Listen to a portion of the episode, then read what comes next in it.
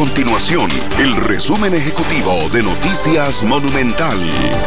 Hola, mi nombre es Alejandro Meléndez y estas son las informaciones más importantes del día en Noticias Monumental.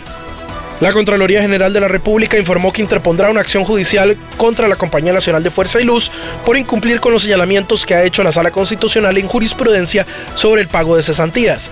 Según determinó el ente Contralor en la CNFL, se pagan las cesantías a 20 años cuando lo que ha establecido la Sala Cuarta en sus fallos es que sea a 12 años.